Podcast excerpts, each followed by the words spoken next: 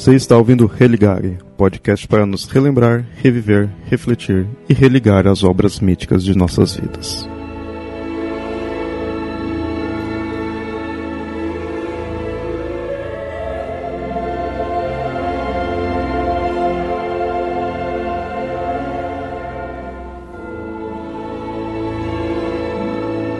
Muito bem, ouvintes. Esse é o episódio 3 do podcast Religare Tolkien. Lembrando que é um podcast para nos relembrar do livro, reviver nossas leituras, refletir sobre a história e nos religar com a obra do autor. No episódio de hoje é o livro Roverandom. Antes de começar, alguns recados. Siga-nos nas redes sociais, facebook.com.br papolendário e no Twitter, como arroba mitografias ou arroba papolendário. Se tiverem algo a comentar, enviem e-mails para contato.mitografias.com.br ou comentem lá no site. Esse episódio só existe graças ao apoio dos padrinhos e madrinhas do Mitografias. Caso queira contribuir com o valor que achar melhor, acesse padrim.com.br barra mitografias. Bom, agora fiquem com o episódio.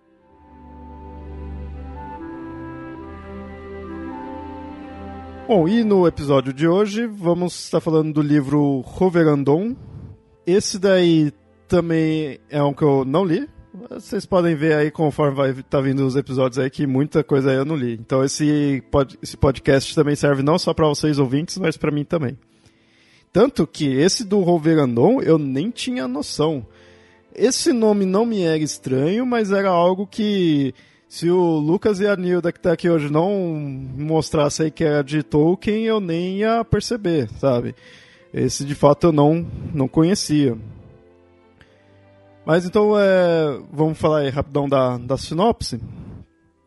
Ele conta as aventuras de um cão chamado Rover e que foi transformado em um brinquedo de porcelana por um mago. E aí, para voltar a ser um cão normal, ele tem que ir até a lua e sob o mar é, para encontrar de novo esse mago. E aí ele é comprado por um garoto chamado Dois. e aí começa essa aventura dele, né? Pra, que é o, esse garoto ele acaba perdendo, né? O, o cachorro. E, e, aí começa a aventura, para ele voltar a ser um cachorro de verdade e ir atrás do dono dele.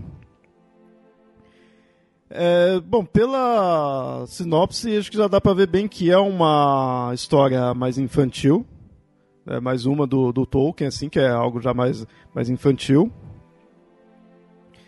Como eu falei, essa daí eu não conhecia nada. Foi pesquisando aí que eu vi essa, essa sinopse e para o que o, o Tolkien escreveu, essa daí foi pro filho dele por causa que o filho dele tinha perdido um, um brinquedo dele que era um cão.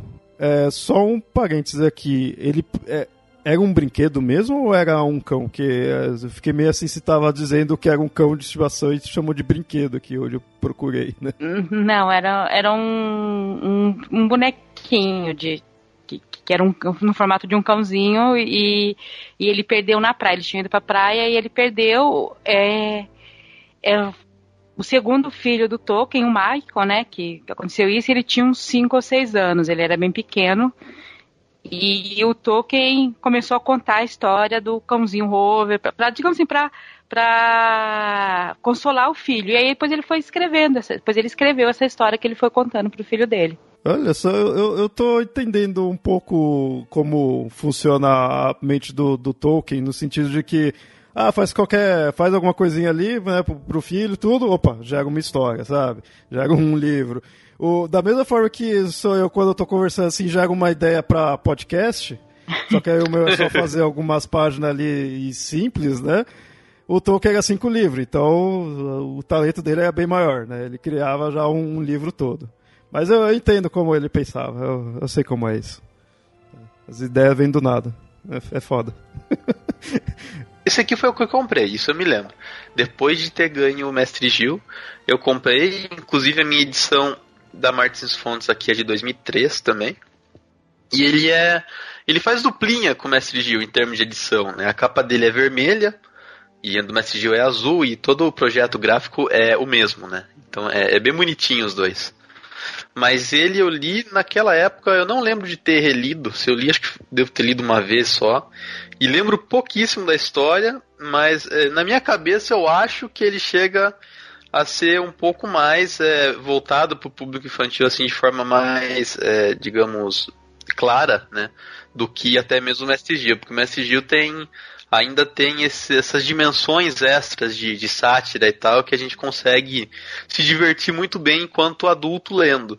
O Roverando eu não me lembro se ele consegue ser tão entreter tão bem assim ou não. É, eu acho que ele é um pouco mais infantil até. Mas eu não posso afirmar porque faz muito tempo, teria que ler mesmo. E é legal as ilustrações, que, se eu não me engano, são do Tolkien mesmo, né?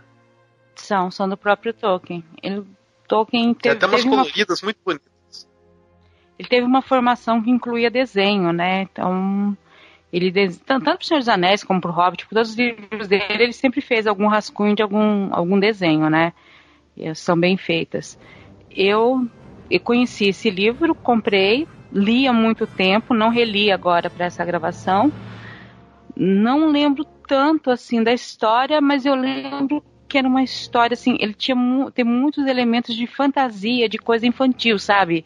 De aparece um coelho, coisas mágicas, o esse mago que aparece, quer dizer, não é um mago nesse sentido Gandalf clássico, não é aquele um que faz dois gestos com a mão e transforma o cachorro, né, num num, num objeto, num cachorrinho de brinquedo. Porque começa a história assim, o, o, o Rover tá brincando com uma bola, joga para acho que para fora, alguma coisa. Eu sei que isso bate no mago, o mago se zanga com ele, alguma coisa assim, transforma ele nesse bicho, no, num, num brinquedo, sei lá, de porcelana ou de metal.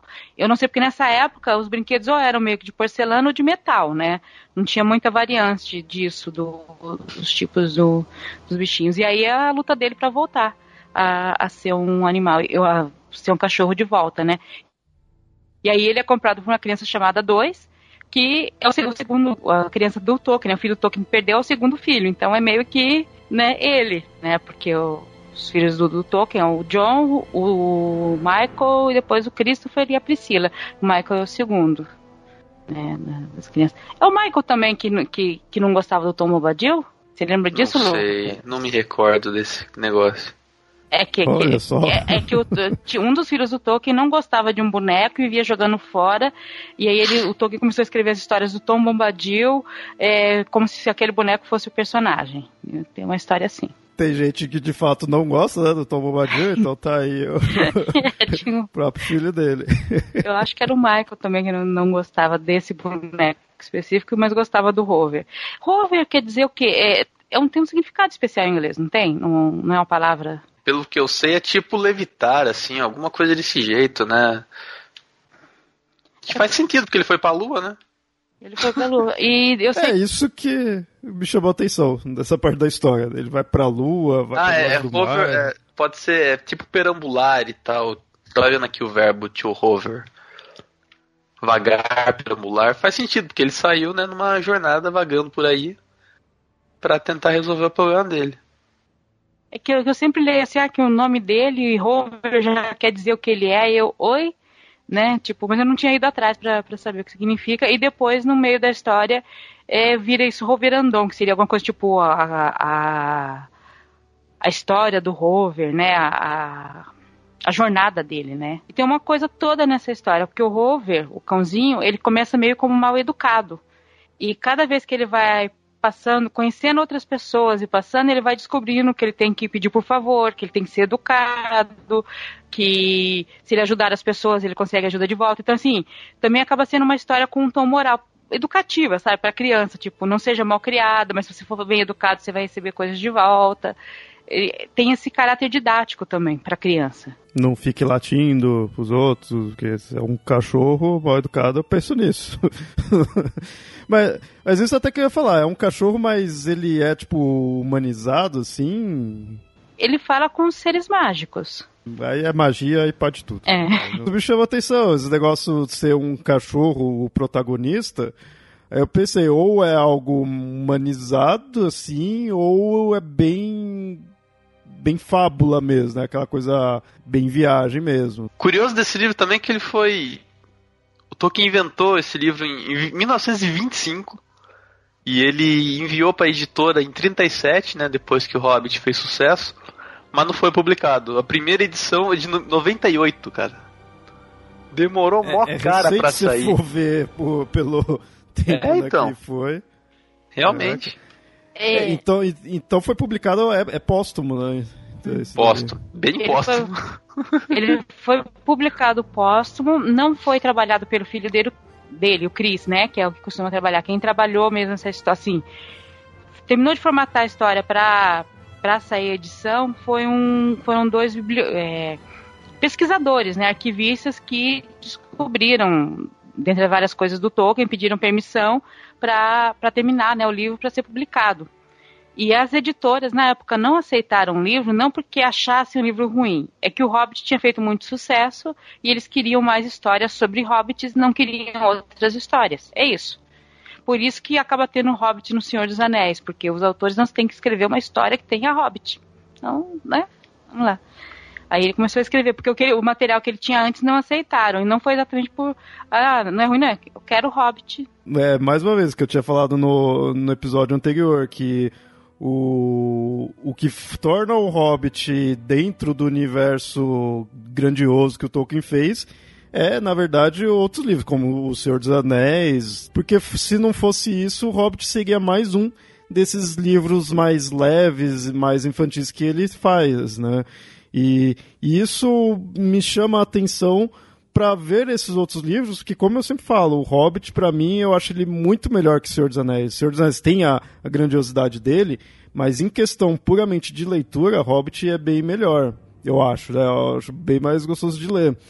E então o Hobbit para mim seria mais um desses livros é, leves dele. E aí me dá vontade de ver esses outros livros. Porém, esse do Rover, o jeito que eu fui vendo ele, ele parece ser assim, não somente leve, mas ser algo bem infantil mesmo, né? Por se pensar que ele fez com um que assim, fez diretamente para o filho, por um evento específico, para né, por causa do que tinha acontecido com o filho dele, isso daí passa-se uma ideia de ser bem infantil mesmo. Né? Como tudo, né, não é um livro que subestima as crianças. É, mas não é. Ele é feito talvez por uma faixa etária disso, de 7 anos, 8 anos, alguma coisa assim. Não muito mais do que isso. O que eu fico pensando, assim, que eu não, não sei se lá fora acabam fazendo assim, mas. É, o pessoal vê Tolkien. Agora talvez tenha amenizado um pouco, mas tem toda aquela febre do Tolkien, mas eu não vejo pondo para as crianças para ler esses livros dele mais leve. E eu acho que seria interessante isso, já que você é, você é fã do Tolkien, então você quer disseminar né, a palavra do Tolkien né, ali. Em vez de você dar uma Bíblia que é o Senhor dos Anéis, você dá esses livros mais leves, que até para criança, né? Começar a ler. Pô, é, Harry Potter foi um que fez sucesso. Boa parte do sucesso aí do Harry Potter é isso. Ele foi crescendo junto com, as, com os leitores, né? Pegou a faixa etária ali igual do, dos protagonistas. Então, é, você que é fã do Tolkien, já é um adulto assim, é fã do Tolkien, utilizar esses daí para seu sobrinho, seu filho, tudo, em vez de empurrar um Senhor dos Anéis, né? Porque aí você tá torturando a criança, né, coitada. Em termos, em termos. Assim, eu dei pra uma. eu me senti torturado eu não era criança, então. É, assim, eu, dei, eu dei pra uma das minhas sobrinhas esse livro, mas aqui no Brasil a questão é que esses livros só foram publicados depois da febre dos filmes. Antes disso você não tinha eles. Que aí me passa a ideia de que esses livros acabam sendo os livros dos fãs, assim, sabe? Os livros para os fãs. Tipo, li Senhor dos Anéis, li Hobbit, e aí fiquei fascinado pelo universo, aí que eu começo a conhecer esses outros livros. Então, tipo, eu, que em parte é o que aconteceu comigo. Esses livros, que até é uma coisa que esse podcast está me servindo, é de conhecer mais obras do Tolkien. E aí eu vejo obras que eu poderia estar, tá, que eu imagino que eu vá gostar, é, só que com um teor totalmente diferente do, do Senhor dos Anéis, um teor, um teor mais leve, né? Só que assim, só conheci porque me interessei por esses universos e fui atrás. É, parece que ficar preso a aos fãs. Né? É, é um problema da divulgação também aqui no Brasil, né? Ela é meio complicada, provavelmente não, não fazem campanhas para livros. Bom, você adquiriu uh, alguns desses livros, não só o, o Mestre Gil, outros livros, através de bibliotecas públicas que estavam se desfazendo de livros que não são lidos ou porque não tem espaço. Né? Infelizmente a gente tem pouca biblioteca, poucas bibliotecas em escolas, ah, não há muito trabalho para fazer, e aí quando vai fazer, talvez eles é, priorizem alguns livros nacionais ou alguma coisa assim, ou livros mais famosos, que as crianças estão indo atrás.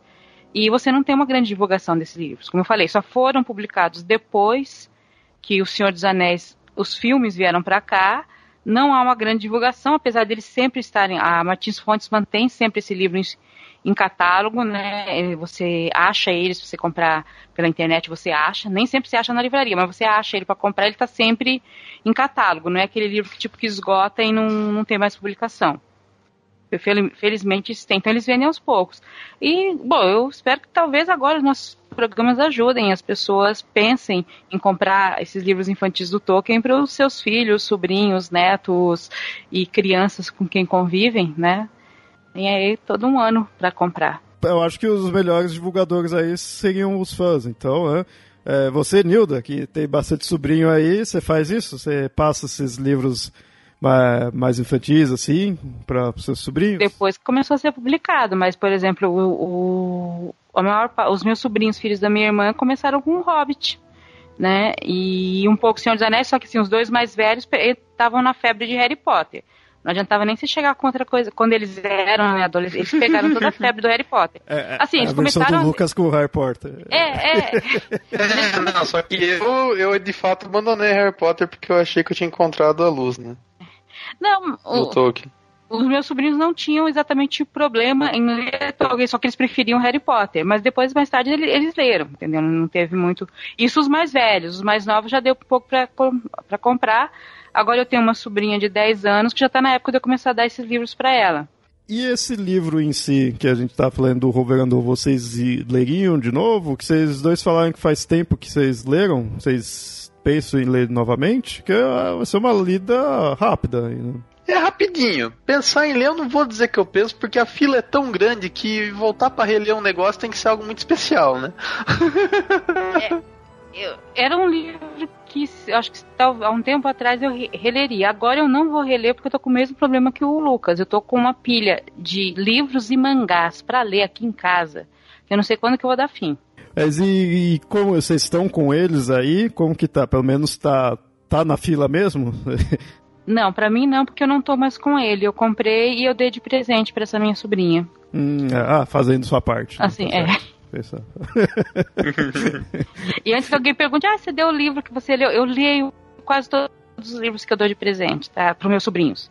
Tá? Eu, eu, porque eu não gosto de dar livros que eu não gosto, e eu gosto de ler e eu gosto de conversar com eles sobre os livros.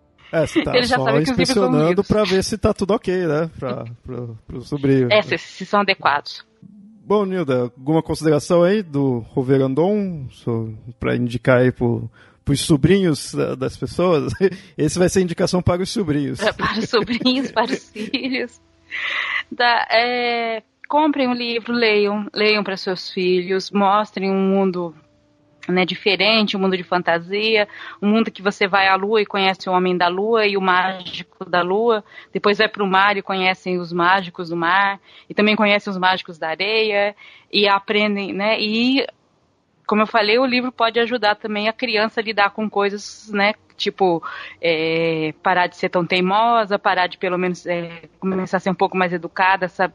que com isso ela vai conseguir mais coisas, com isso ela vai ser mais agradável, né, tal. E, né, pais, né, pais e tios ajudem seus filhos, né, a crescer. Maravilha.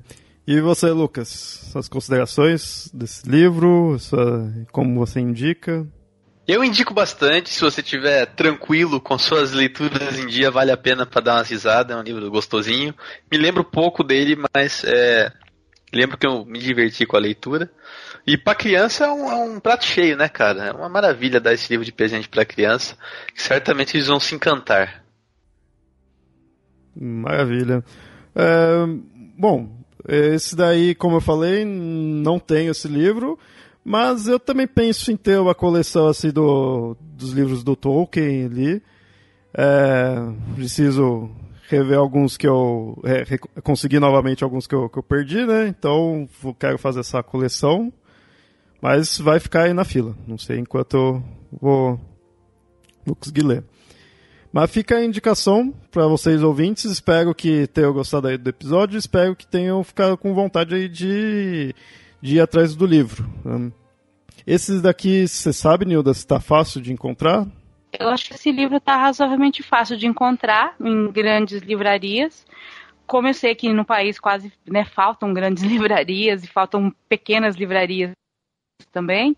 Se você procurar na internet, você encontra a Amazon, Livraria Cultura, Saraiva, a própria Martins Fontes, que é editora, ou até em sebo você encontra. Não é um, um livro tão barato, mas também não é um livro caro demais, né? Ele tem uma média boa de preço. Não, só ia falar que na Amazon, no momento que a gente está gravando esse programa, na Amazon tá, tá custando R$12,90. Então, porra, tô chocado com esse preço. Mais, mais barato do que eu tinha encontrado em algumas livrarias aí. Então, olha só. Eu encontrei de 40 para 27 aqui. Eu acabei de mandar uma imagem para você. Se procurar, também você vai achar uh, imagens dele em cima de uma gaivota, do cachorrinho em cima de uma gaivota. Olha, só pedindo ajuda pros pássaros. Né? É. Né? Mais uma história. Mais uma história do Tolkien. que os pássaros ajudam. Nesse caso é uma gaivota, mas tem os pássaros ajudando a ir pra lua, pra sair da lua, essas coisas.